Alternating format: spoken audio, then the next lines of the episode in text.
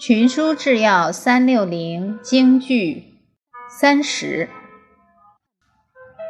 孟子告齐宣王曰：“君之视臣如手足，则臣之视君如父心；君之视臣如犬马，则臣之视君如国人。”君之视臣如土芥，则臣之视君如寇仇。卷三十七，孟子。白话解释：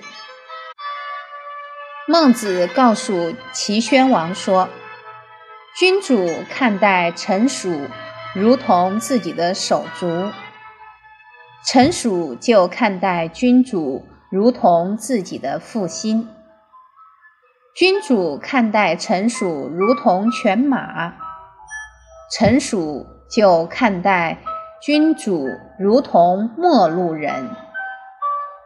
君主看待臣属如同尘土草芥，臣属就看待君主如同仇敌。